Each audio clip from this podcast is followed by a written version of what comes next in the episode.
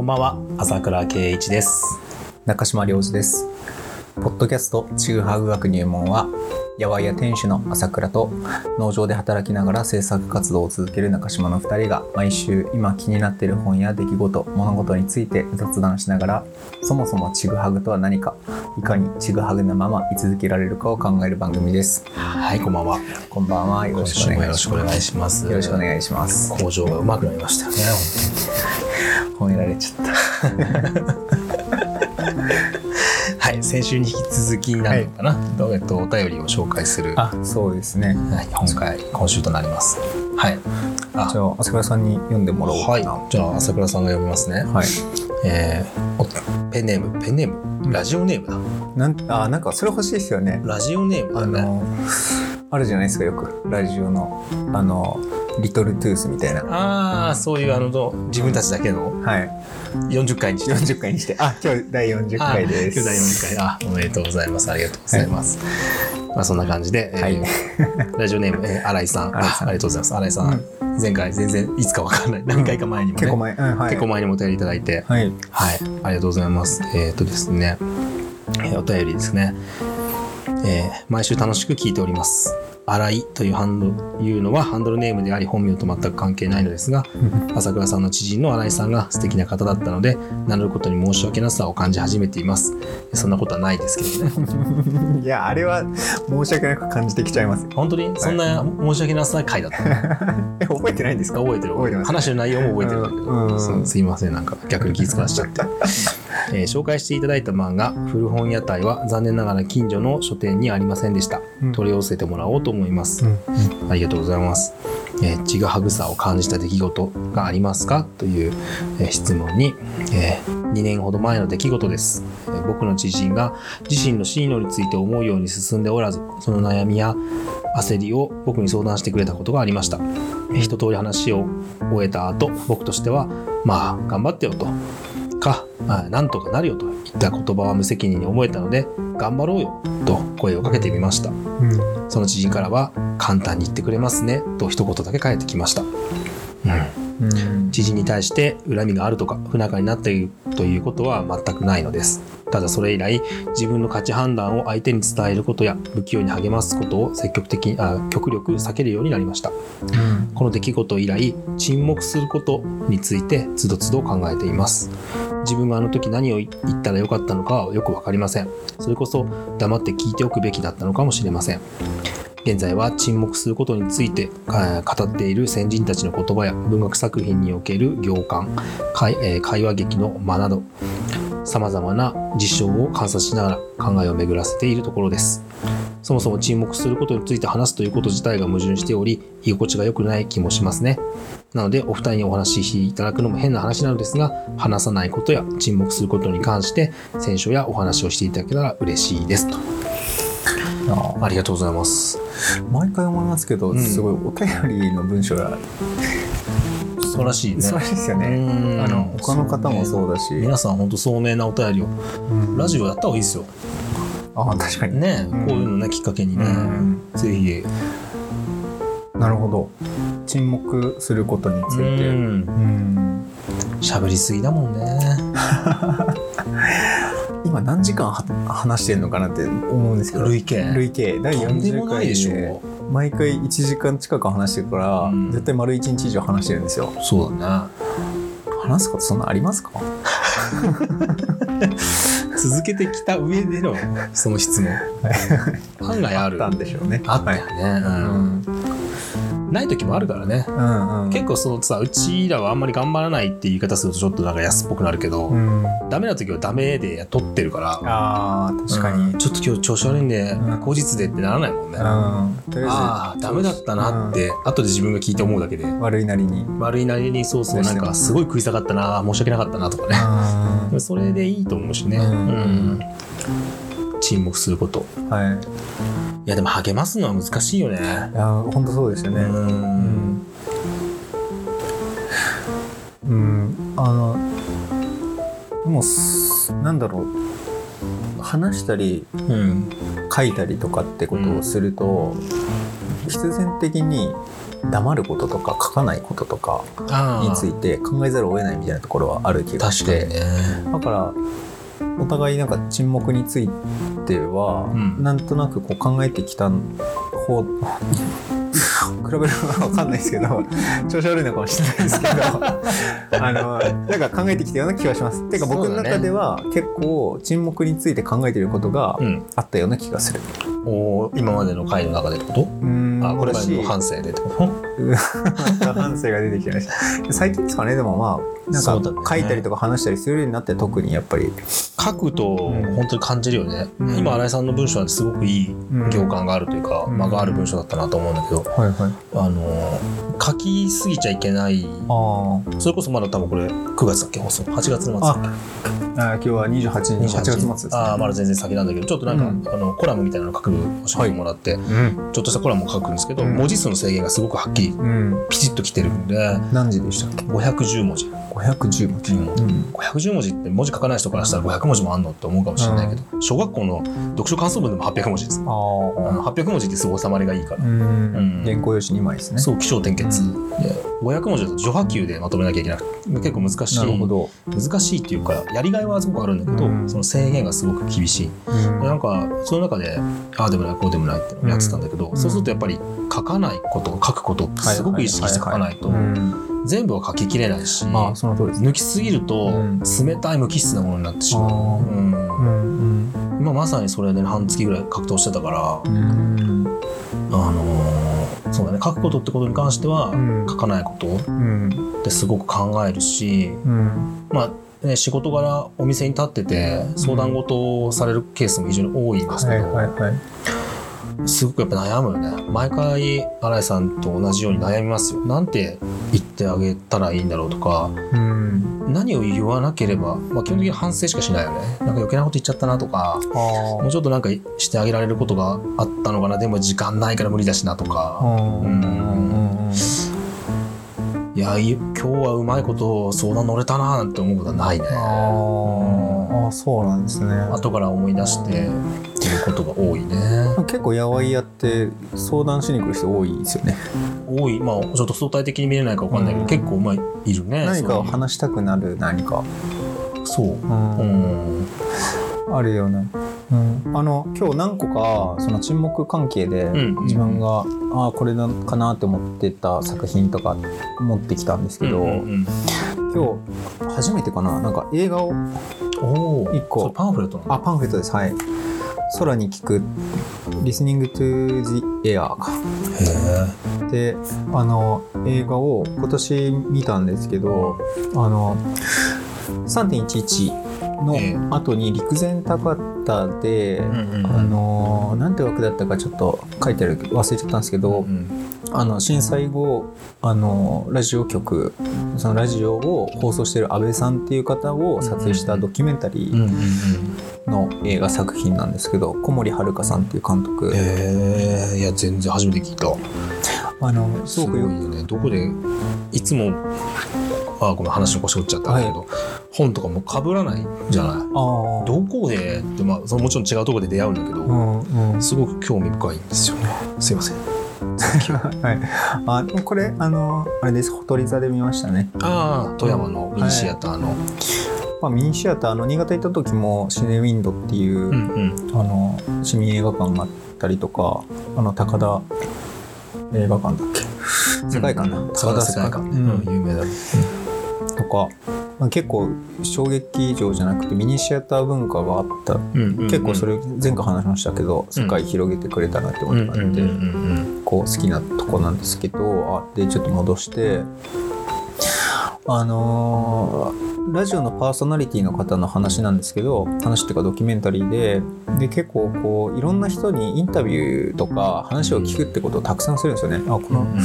あそうですね。こういう感じで、ああご自宅に伺ってうこたつに入りながら、はい、多分これ仮設住宅なんですよ。そうだよね、ううん。でその、えー安倍さんって方が、うんうん。あのー本当になんか気さくで優しい方なんですけどなんていうか気の芯の強そうな部分もあってあのなんだろうな。ちょっと ちょっと前なのでうまく説明っていうかできないんですけど、うん。やっぱいいろんな人に話聞くけどまあ皆さんその語りたいことがあるっていうのが、まあ、あるのかもしれないけどそれにしてもすごくなんか自然に話しててうん。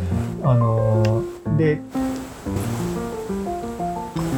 あのこれこの作品についてまあちょっとなんていうか手前味噌っていうん。ですかねこういうのはノートにちょっとまあ記事を一個書いててあ本当。あのバウンダリーマイクっはいはいはいはい。はいていうあの平置きのマイクがあって、真ん中に置いてね会議に使うやつだね、あそうですね。なんか全方向に思考が向いてるスピーカーじゃなくてマイクででまあ平置きなんで本当スマホみたいな感じで机の上にポンって置けるんですよね。でなんかそのなんか収録してる感をなくせるみたいなのとかやっぱすごいその辺にも配慮した上で聞いてると。うん。でなんていうかそのやわいやに来るのもそうですけどなんか余白を感じてる余白みたいなのをテーマにしてノート書いたんですけど、うん。あのその安倍さんに関してもやわいやに関してもなんかちょっとなんか埋めてもいいかなって思えるような余白みたいなものがあると話したくなるのかなっていうのは、まあこの映画見ててちょっと思ったところはありました。そうだしね。うん。なんか縦板に水で喋ってる人に相談しようと絶対思わないもんねなるほなんか話聞いてくれそうっていうのはあるのかもしれないね、ど。うん。まあ、自分が聞けてるとは全然思ってないんだけど、うん。そうかはい。まあ一つちょっとなんかむしろこの新井さんのこの文学作品とか演劇の間とかなんかその辺のことについて教えてほしいな。本当だよね。歌謡劇の間とか、うん。うん、確かに沈黙ってすごく文学の中でもテーマになる気がするんですけど、そん文学な知らない。が描き出せるものだもんね。まあっていうか文うんもちろんまあ映画とかもそうだけど、うん。なんか論文とかね、うん。あの論考とかにはあんまり出てこないじゃない？てかそあのー。その間を説明するっていうもののためにはいはいはい。あんまりこうないよね。だからそれってすごく興味深いところではあるね、うん。ちょっと今名前が出てこないんだけどそれあのまさしく間の研究してた本を少し前にうん「バト教室」ちょっと今マイクあるからあそこまで歩いていけないんだけどうん。本棚の前にいるんだけど。はい。えっとねいやバト競争っていうあの中島武さんがやられてるリタはいはい。リタの研究会に、うん。えっとゲストで出られてた名前が出てこない、名前ちょっと出てこないんだけど、はい。研究者の方で、うん。間の研究をされててうん。間の研究なんだけどそのすごくあの興味深かったのは人はあの少し未来を生きてるんだって話をされててうん。要はあのよくさこう正面から歩いてきてさ2人とも避けようとしてずっと避けれないみたいな同じ方向にみ自分が右行ったら向こうも左に行っちゃってうん。なんかあの気まずい空気になるみたいな。うん。とかあの拍手のをみんなで合わせてくださいって言った時って実は少し先を予見してあの相手の間にお互いが合わせようとするから合うんだと、はいはい。はうん、っていう話をしてて意外とそういうことであなるほど。の意識してないなと思ってい。て。だから実はお互いがお互いに対して、まあ、傾聴するというか聞こうとかうん。考えるっていうし、あの所作があった時所作っていうか、まあ、アクションがあった時少し未来を読んだ時にやっとでこうぴったり合う。うん相手が発したやつに反射的に動いててもちょっとずれる。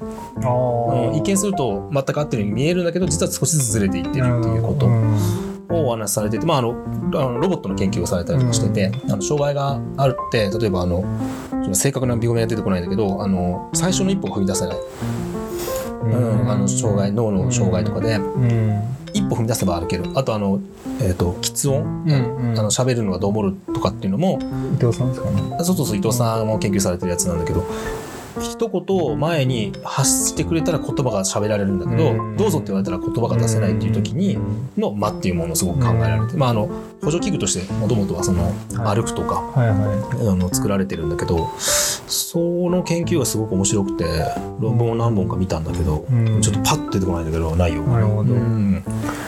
もう例えばですけど、うん。その相談された時にちょっと先読みをしちゃってうんうんあこういうことだよね。じゃあ次こうした方がいいよとかって。うん。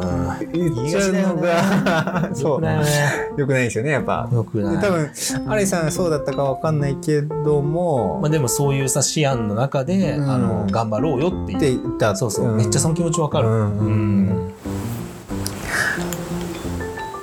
そうなんだようね、ん、だからやっぱ先読み先読みしてるんだけど、うん。読まれたくないみたいな時が多分あってみたいなことなんですね。情同同情されたうん。同情同居まあわかんないけどその、うん、難しいよね。その相手がどういう思いで。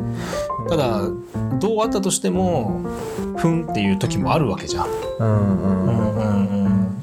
でもなんかそこはねあのクリティカルなアドバイスがないけど人生自分の人生を思い返してみると何度かそういう経験っていうのはた多分にあったなと思うな。なんか申し訳なかったなと思うこともたくさんあるしうん。あの時のあの感じはすごい自分でも心地よかったなって思う時も思い出もある、う、うん。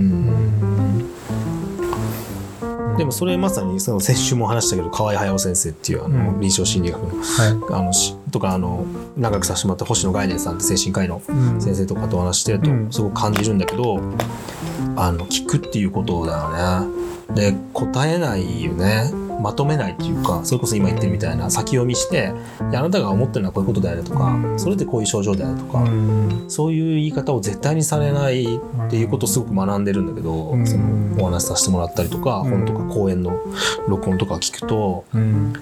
あの非常にこうじゃあ分かりやすいかって言われたら分かりにくいんだけどでも温かいんだよねその会対話って。ううんんまあももちろんお仕事でやられてるからね、うん。そのあの当然なんだけど、うん。あの答えなくてもあと喋ってるうちに物語になっていくって整理するっていうか自分の話してることを。だからきっとそういうことってあるんだよね。あのじ実際自分もそうだし。今もそうだしね。この収録とかでも、話してるうちにこうあなんかさっき言ってることと被るなっていうのが重なっていって全体を作ってるだけで、最初から最後の目的目的地を設定して喋ってるわけではない、まあ、もちろん説明する時はそういうふうに話すんだけど、うん。こういう対話の時はね。だからうんそれ難しいとしか言いようがないんだけどうん。でもその感じられてることは手に取るようにわかる。ううん。んすごく。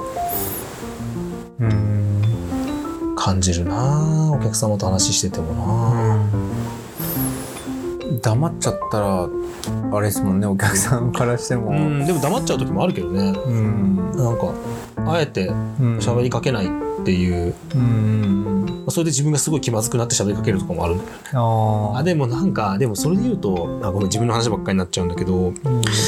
うちのお店ってさその山里にある古民家でさ、うん。まあ良二君とかもずっと来てるから忘れちゃ感覚的にもうわからないかもしれないけどやっぱり緊張するって言われるんだよね、あガラガラって開けて入る時に、うん。でそれがさあのなんか茶化すようなことを言うのね自分の場合でなんかそんな別にあの落としてもられたりしないで触ってくださいねとかって。でちょっとはははみたいな感じで会話がスタートすることが多いんだけど、それが嫌な人も絶対いるんだよ。うん。なんかいやもう真剣に見てるんだけどっていう人も絶対いるだろうし なるほど。なんか自分はでもそのコミュニケーションしかツールがないから、うん。あのいらっしゃいませって言わない代わりにこんにちはって言ってうん。あ全然気楽に触ってくださいねっつって、僕も落としますからみたいなちょっとふざけた感じでん。大体こうコミュニケーションをスタートするのね。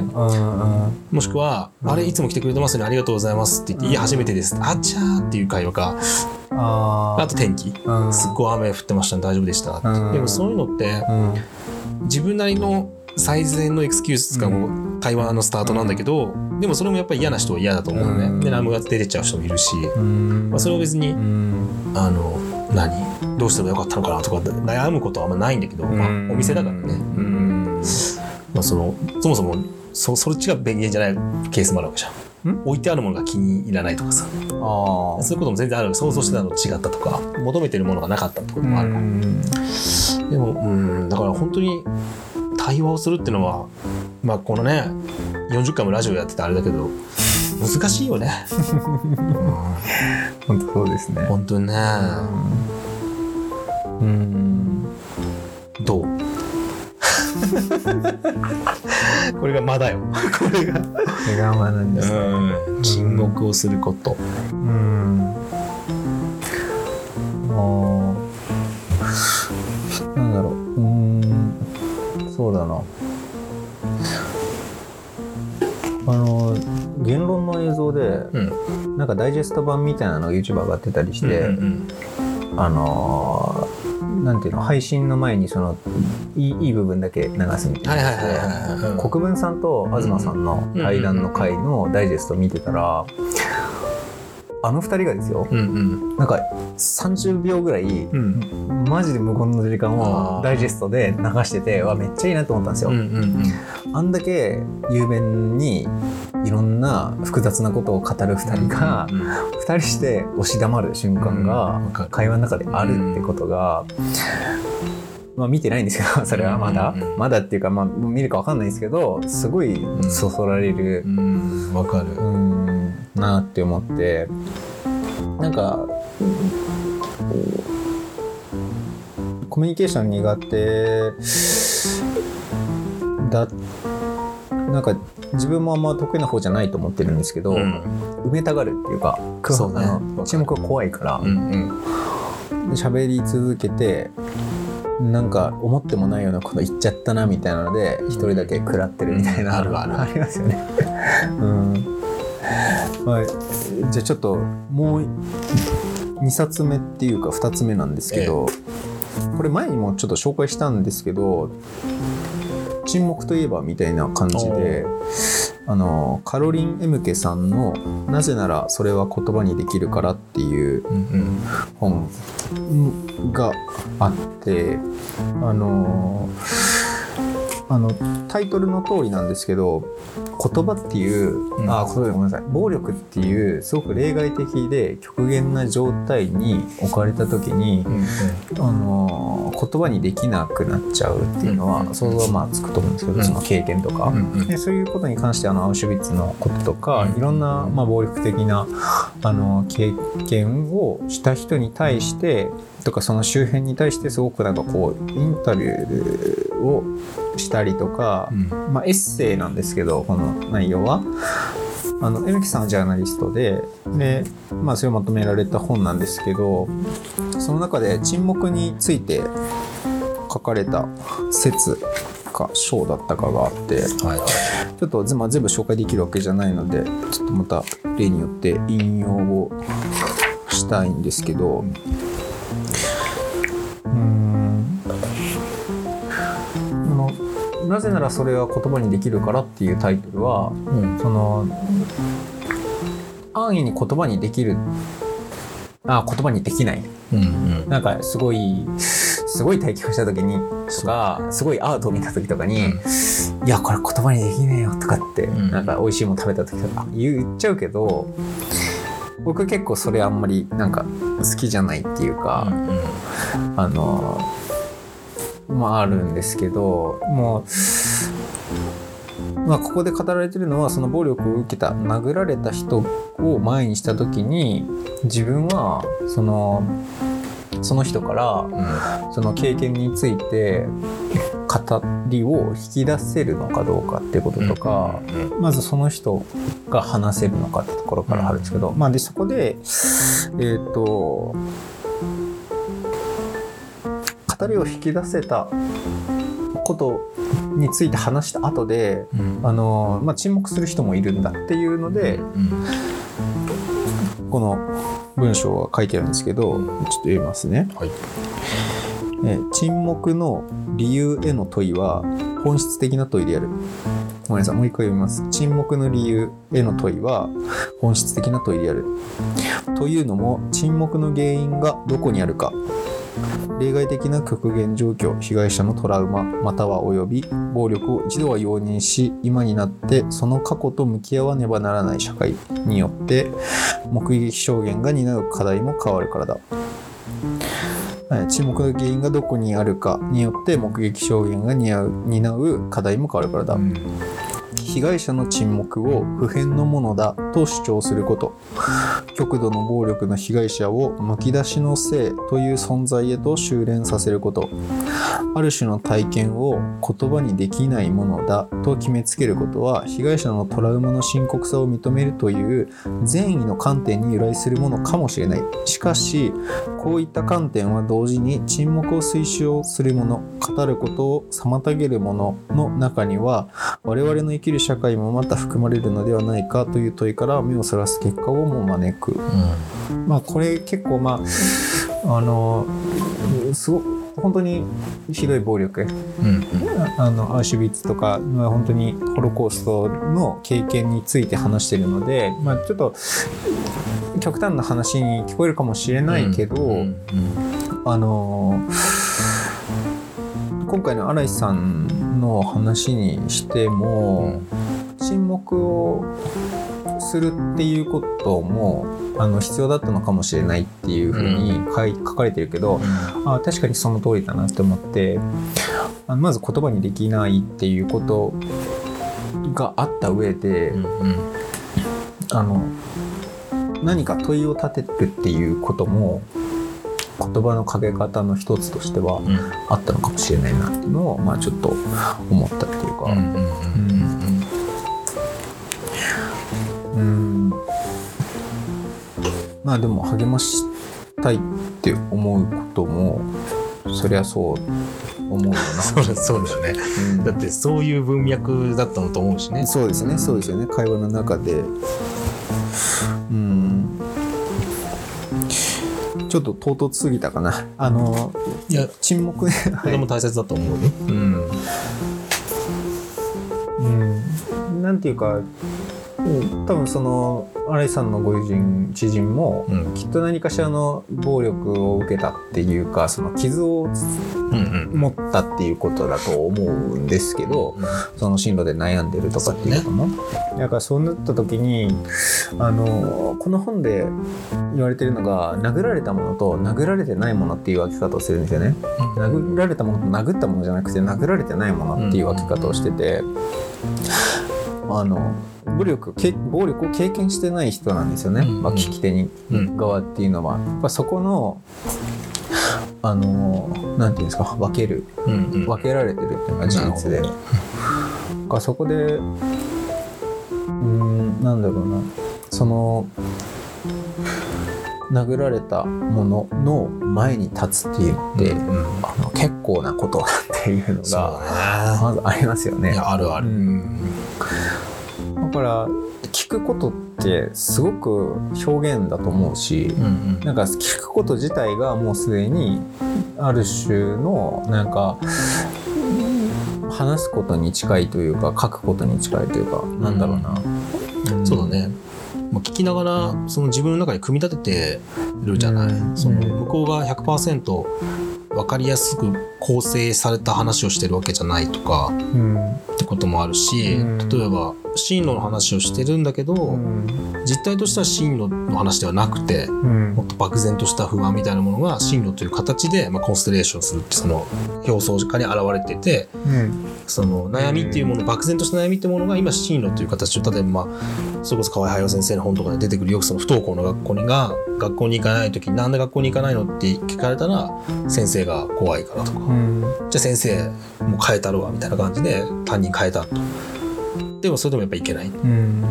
で最終的にはあんたが怖いから行かないんだってなるね。親が。うん。そうやって言うからいけないんだって。でもそれって本当に本質的に自分もそうだったけど、うん。本当に学校の先生が嫌いなわけでも、はいはいい。じめてきた同級生が嫌なわけでうも、ん。が親が嫌なわけでもう、ん。全部嫌なんだけどそんな風に多分聞かれてパッと答えれるものではないんだよね、うん。含みをすごく持ってるっていう。意味でうんそうだったんだよね。実際自分自身もね、うん。で今だ今でもそれをじゃあ本当になんでいかなかったのかをじゃあ説明してください、書いてくださいって言われたらやっぱ書けないようね、ん。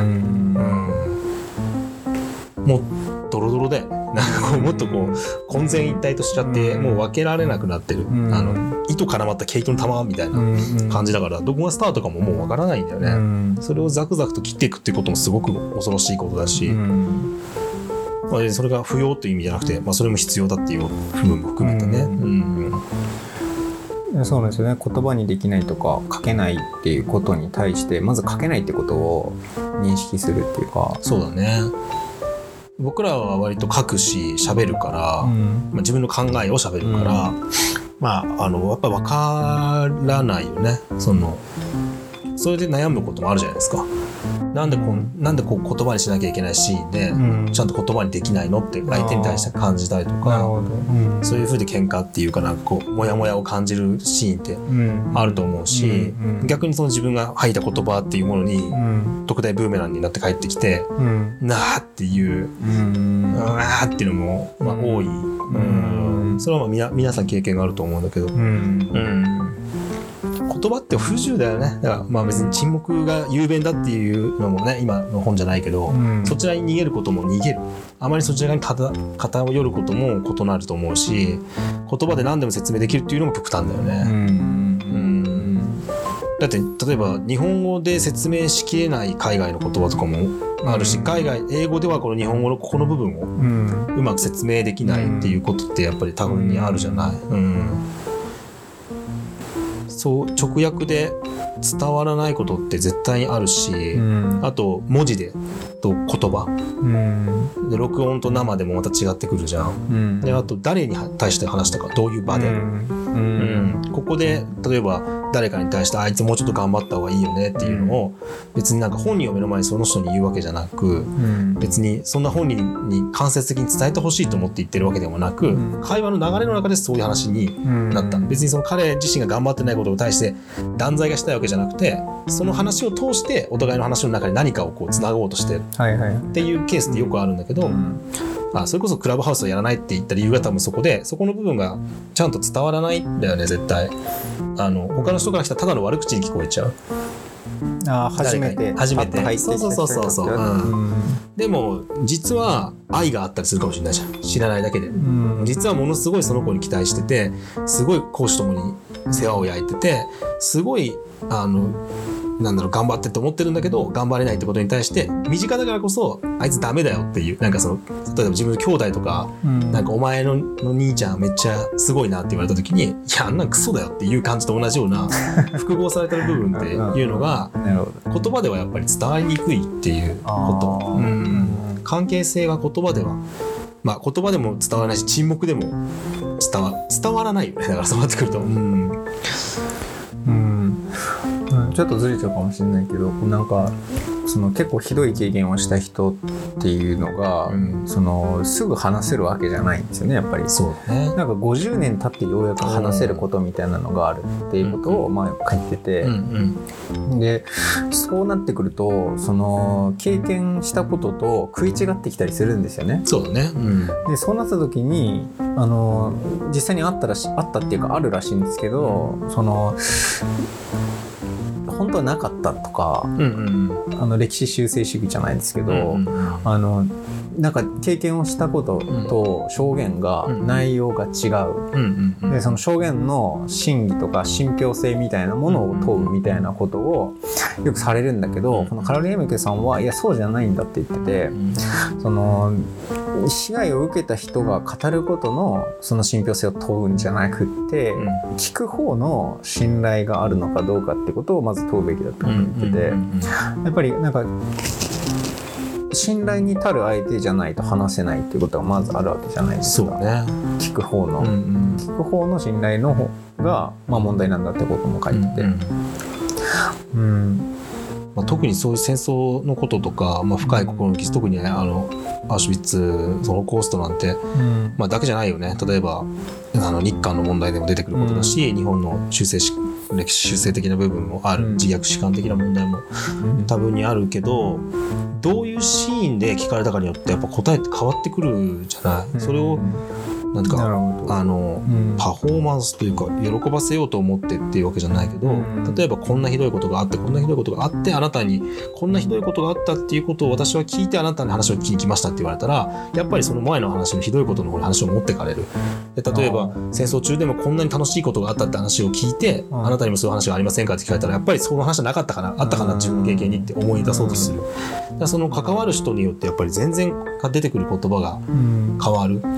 もうすごくわかるよ。その真実っていうのは言ったんだから真実だとかそういうことじゃないんだよね。う、うん。すごく物語化して自分の中で語られるところまで、うん。えっと継ぎはぎだった情報が自分の中でこうん。う理路整然と、あきっとあいつもこう思ってたんだとか自分はあの時こう思ってたんだとかをこうパッチワークのようにつないでブリコラージュして形になってやっとで物語になってうん。言葉として出てる時に、うん。やっぱり、まあ、それだと本当に難しいと思うんだけどまさにその河合原先生の本にね、その魚を釣りに行ったと、楽しかったって。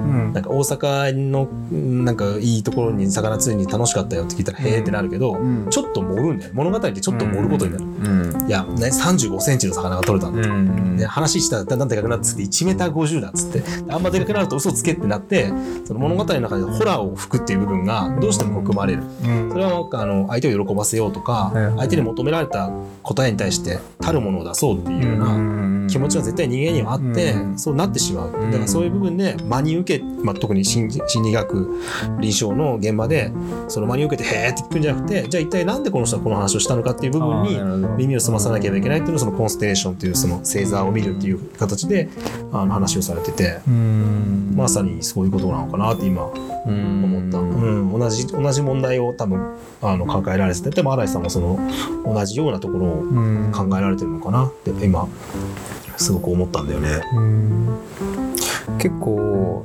あの次紹介する動画を最近 YouTube で3つ目は動画なんですけどあの YouTube で見ててでまあその動画の内容の前にこうなんか自分を結構こうなんていうのかなそのうーん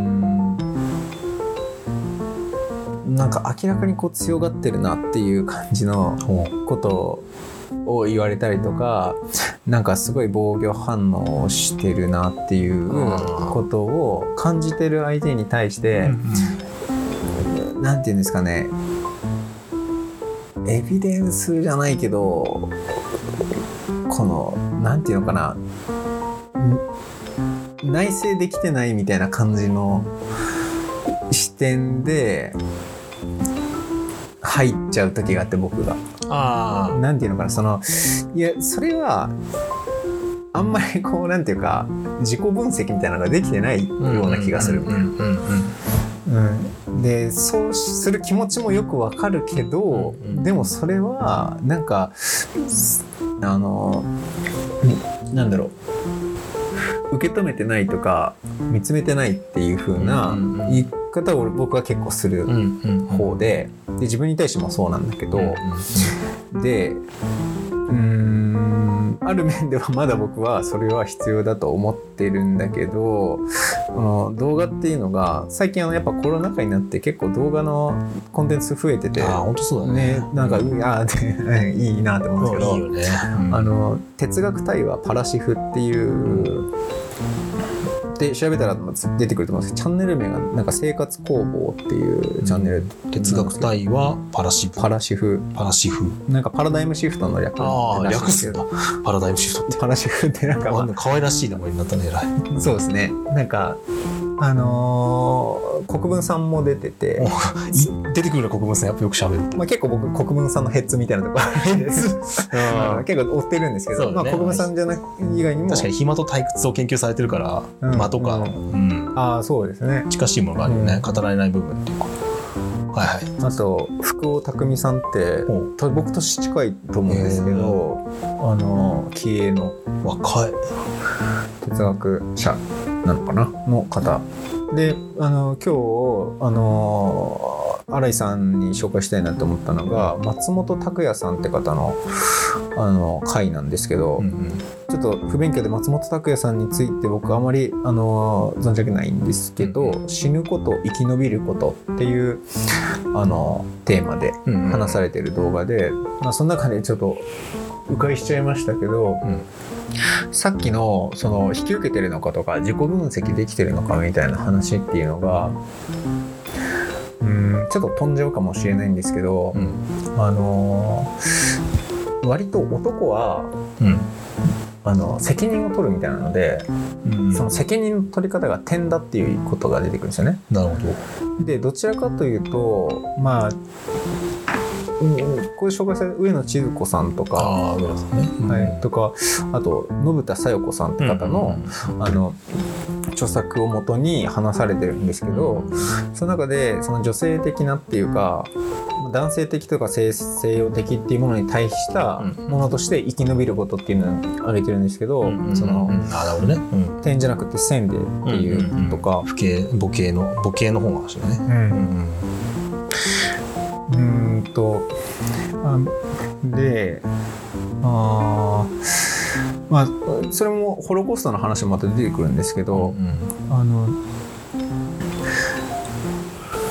なんだうん。そうだな。結構複雑なことを話し始めてしまってなんか。いやもうこれもテーマからして複雑になるのがもう、うんうん。ああそうですね。その自己洞察とか内省っていうのもある種死ぬための思想であるっていうふうなことが出てくるんですよ。です。あのでそれにちょっと食らったっていう話をしたかったんですよ僕は。あので多分さっきのその河合さんの話にしろうーんなんだろうな。その強がってることも含めて一回受け止めてあげるみたいなことって、どちらかというともっとこうなんか線的なっていうか、関わり続けるっていうことをベースにしたあーそうだね。態度だから、うん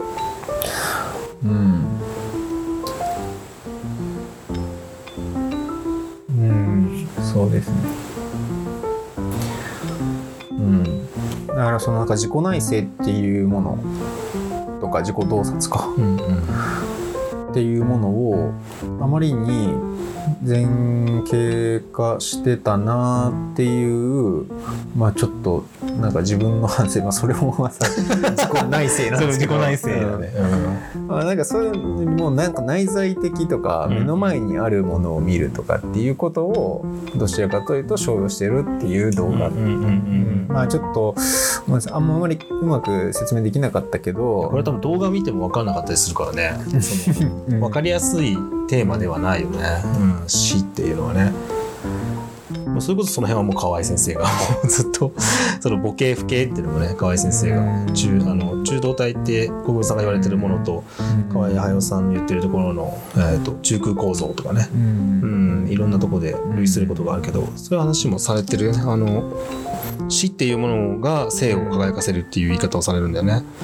生きてるってことについて考えるんじゃなくて死ぬってことについて考えた時に生きてるってことのあのなんだろう後ろ盾というか深みとかが広がるっていうのとあと死は逃れられないっていうことをすごくずっと晩年よく言っててうん。皆さん自分が死んでしまうっていうことを忘れてませんかっていうようなことをうん。まあご自身がご高齢になられたこともあって言ってたっていうのもあるんだけどごめんなさい。なんか結構、うん。そこそれが結構男性的っていうふうに言い方をしてたんですよね。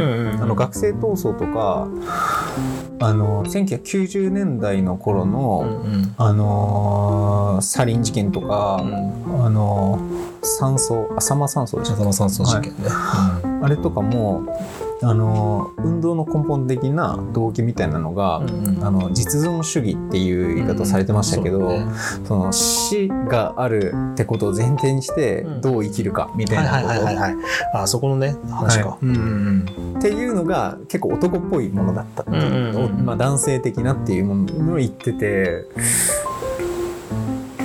河合先先生が言ってるところは母系の方の話あのそうなんですよね。そうそうそう母系の話だから、うんえっとまあ、うん、生き延びるっていうのがすごく母系的な言葉だなと思うんだけど、ううんんこれまた説明が、えっと、父系と、まあ、母性と父性って別に男女っていうそのセクシャルな部分を分けてるんじゃなくて、ん。内省してる自分自身の中にあうん。る属性としての男らしさとか女らしさって話をしてる、あの別に、えー生物せそうそうそうそう自分自身の体のことではなくてね話してるっていう前提にあって、えっと男性的っていうのは狩猟的な考え方で、はい。その狩りに行ってその場その場で天敵に、うん。あのあいつは足を怪我した連れて帰ったら自分たちも死ぬかもしれないから置いていくしかないとかそういう話をするうん。線的なっていう意味で。で母系とか女性的っていうのはその狩りから帰ってくる人たちを待ってる村でいる人たちだからうん。その絶対に村をを存続させなければいけない。はい。だからボスがいて裏のボスがいてうん。ササブがいて何かあっても絶対に誰かがこうそこをちゃんと機能を回せるように生き延びるようにああの続けていくっていうことのために機能してて、日本は非常に母系的だって言われててーそれは何でかっていうと、うんあの砂漠とかうん。平原みたいに食べるものを取るために遠くまで行かなくても、うん。山とか海で植物がすごくほふんだんに取れた上に気候が安定してて周り全部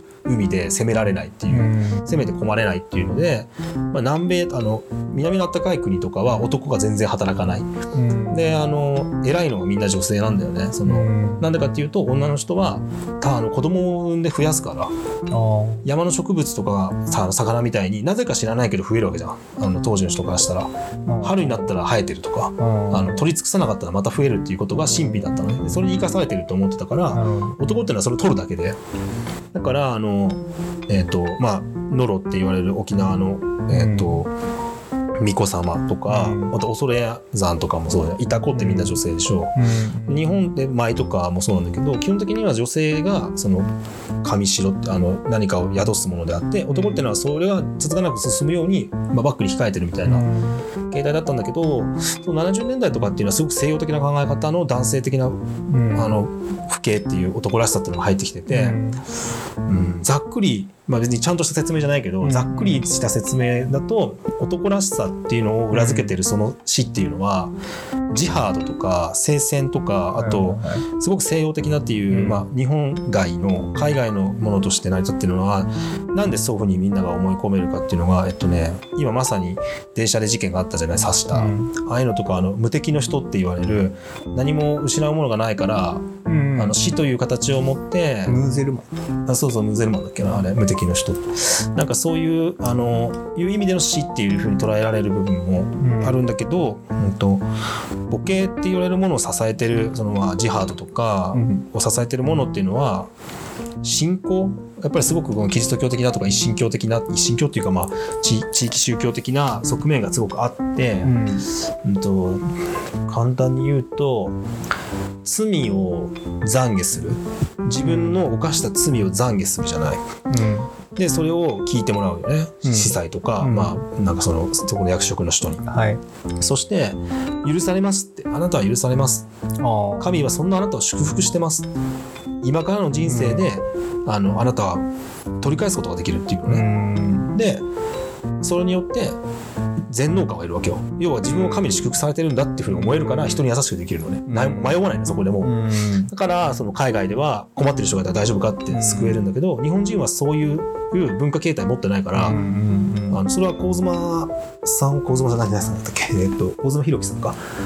あのが書かれてるんだけどあのえっとな空気を読むっていうのが日本うん人の持ってるもので、まあ、それちょっと母系っぽいものなんだけど、うん。うんと空気を読むの裏側にあるのはその世間っていうすごく狭いコミュニティうん。の中の話であって、あの困ってる人がいても日本人ってあんま助けないじゃない？うんうん。なんか絶対そこに接近しないようにしてるんだけど、うん。それはその神に祝福されたみたいな感覚で世の中を見てないからその自分と自分の話が分かる人以外っていうのはもう他者でバツンと切れてるんだよね。隣村の人とか隣のクラスの人とか隣の学校の人みたいな感じ。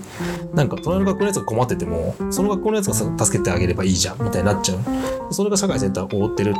でそそなんていうかジハードができるっていうのも、うんとそれはあの社会っていう今言った祝福されてるから人に優しくできるの反対側の作用として祝福されてるからやらなければいけないとか自分自身が神に選ばれたからその死という形をうん。持って証証明しなければいけないっていうふうにバイアスがかかる、ん。強い圧力がかかるうん。原因にもなってんだよね。だからその母系も父系もどっちもじゃあどっちがいいんですかって聞かれたらどっちもどっちなんだけど、うん。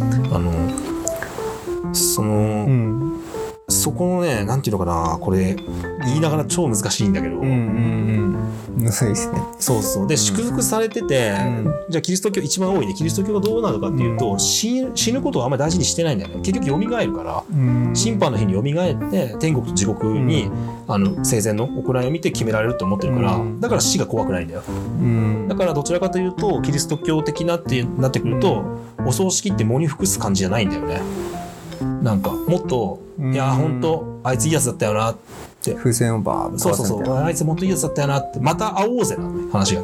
だって審判の日にまた会えるから。ああ。うんうん。で日本人のそのまた会おうぜっていうかその死んだ時の喪に服す感じっていうのは、その仏様になって、うん。仏様って言うじゃん亡くなった人のこと、うん。仏様って仏教でいうところの仏様だから、あの亡くなった人であると同時にもう神仏の側にもう行ってて、見えなくなるけど自分たちの生活の中にいて、うん。あの仏壇とかね、うん。あの神棚とかにいてあの生活を内側から支えてくれるものみたいな意味合いが強いんだけど、うん。その感覚ってもう今断絶して切れちゃってるから、あのなんていうのかなこれすごく難しい話なんだよ。あの、うん。変な風に捉えられちゃう嫌いがあるから。まあ、じゃあちょっと強引に話戻すと戻して、うん。その新井さんがいろいろ悩んだ末に「えっと、頑張ろうよ」でした頑張ろうよっていう、うん。一緒に頑張ろうってことだよね。って言ったんですよね、うん。割とその今までの話で言うと母系的な言い方だったような気がするんですよ、んうんなんで悪い悪い言い方じゃないってなんか評価してるみたいな感じですけどなんか少なくともそうだよね。あのー自己啓発の本これ良かったよみたいなのでいや渡すよいやいやそれが救いになることもあるからあさるんですか？そうでしょ？だってあのさ、うん。松岡修造が見たくなるみたいな。いやそれはまたちょっと。でもそうじゃない？なんかあの熱血というかさスポーツスポーツを見るとかもきっとそうだとカンフ思ル剤的に。うなんかこう元気な人見ると元気になるっていうああうん。松岡修造ちょっとそれ出されちゃうともうなんかすごい力を持ってる、うん。いや例えば大悟とかですよ。それこそ。はいはいはい。今ちょっと燃えてる。メンタリストのね。はい そうだね。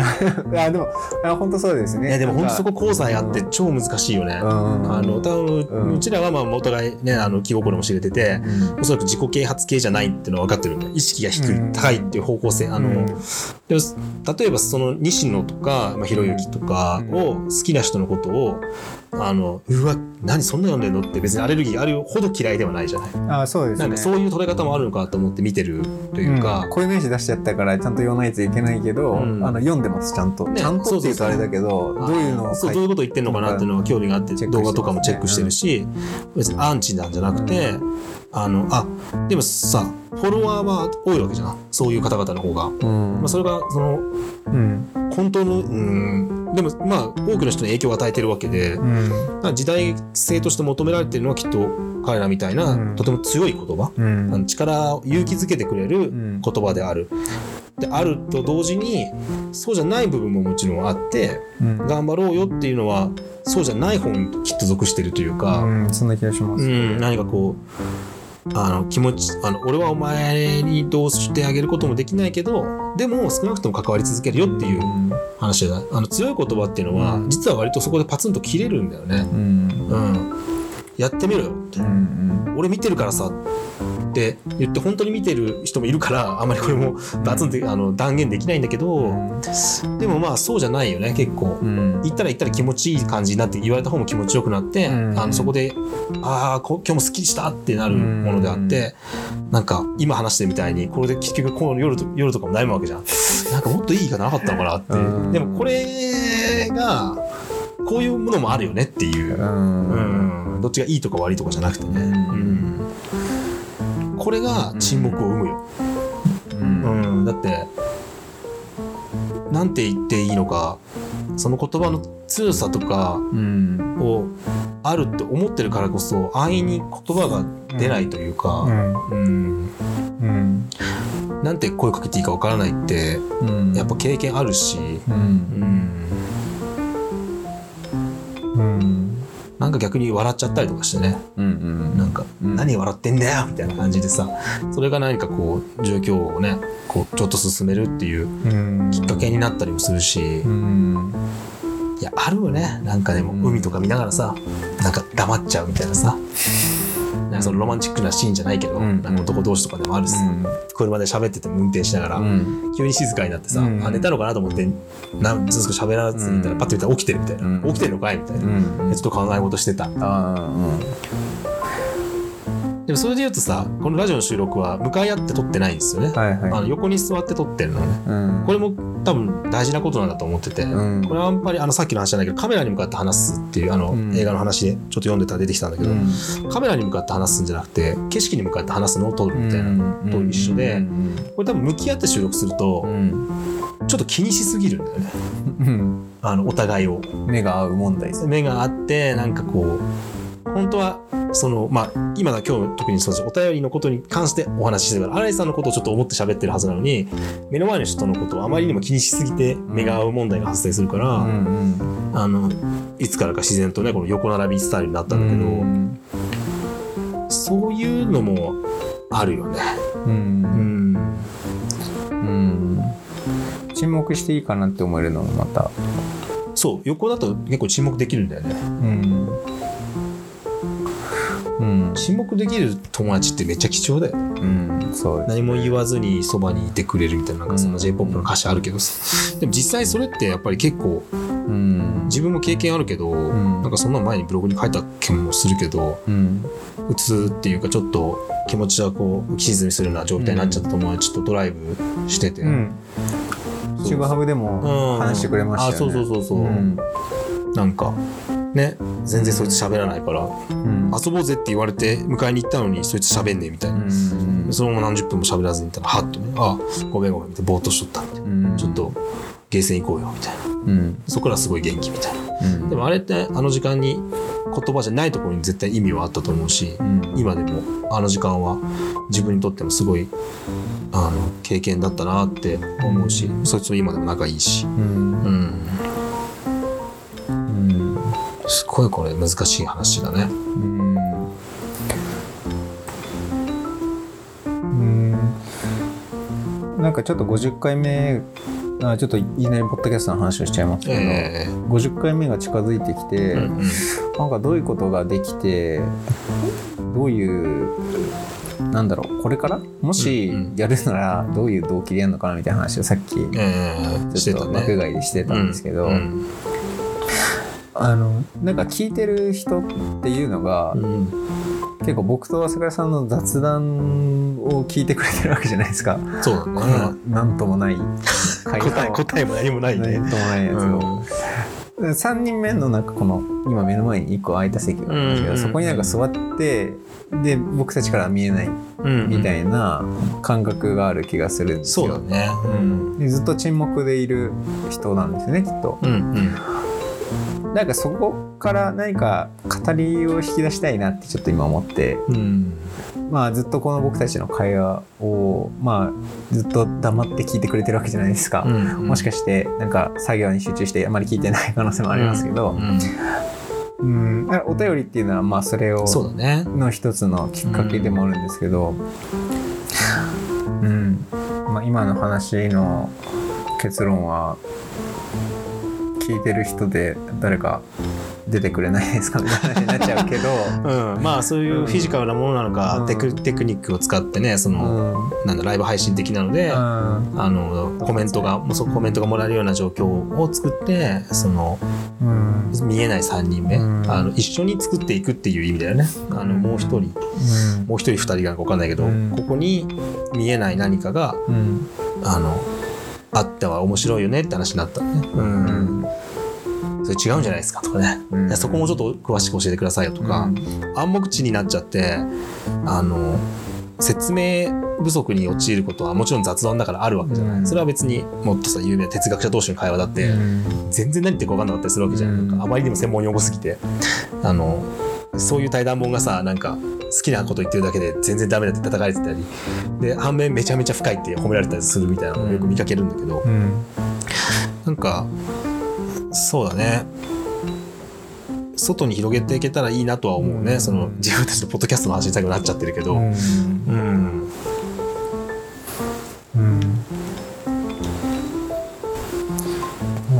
あちなみにはい。あのごめんなさい。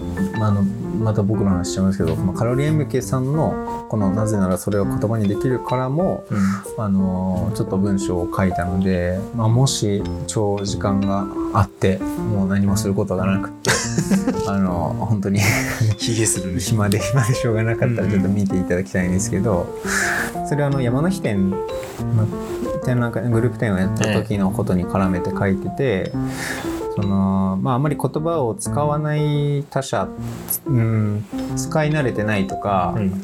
あんまり言葉でコミュニケーションを取るタイプじゃないっていう表現者と一緒に何かをするっていうことに対して沈黙なんじゃないかっていうう、んうん。あの前提で話を書いてるので、うん。まあ、ちょっとなんかもし興味があれば、うん。はい、ぜひ。ぜひ読んでいただきたいなと思う。うん、そうですね。沈黙会ですね沈黙会。うん。今日本当静かですね。今日ね雨も降ってなくて、ん。ノイズみたいに入ってると思うんですけど川の音なんですよね、うん今日カエルもねもうもう寒いからああ、そうですね。以前の収録ですごいカエルうるさい回あったじゃないはい。うるさいって言われて言われました。カエルがね、はいボリューム上げるとカエルもうるさいからね まうん。あアンビエントとノイズが結構ギリギリのところなんだけど、うん。今日は静かだねうん。沈黙今日は沈黙が似合う夜だねうんいいですね。ロマンチック今の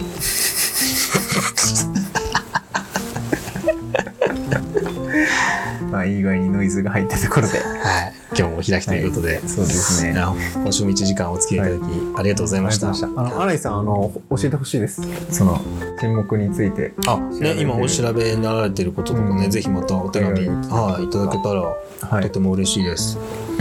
あと10回、そうですね。カウントダウンが始まりました。始まりましたね。はい。それではまあ、来週41回目を、41回目。はいうんお楽しみにしていただけたら幸いです。今夜もありがとうございました。ありがとうございました。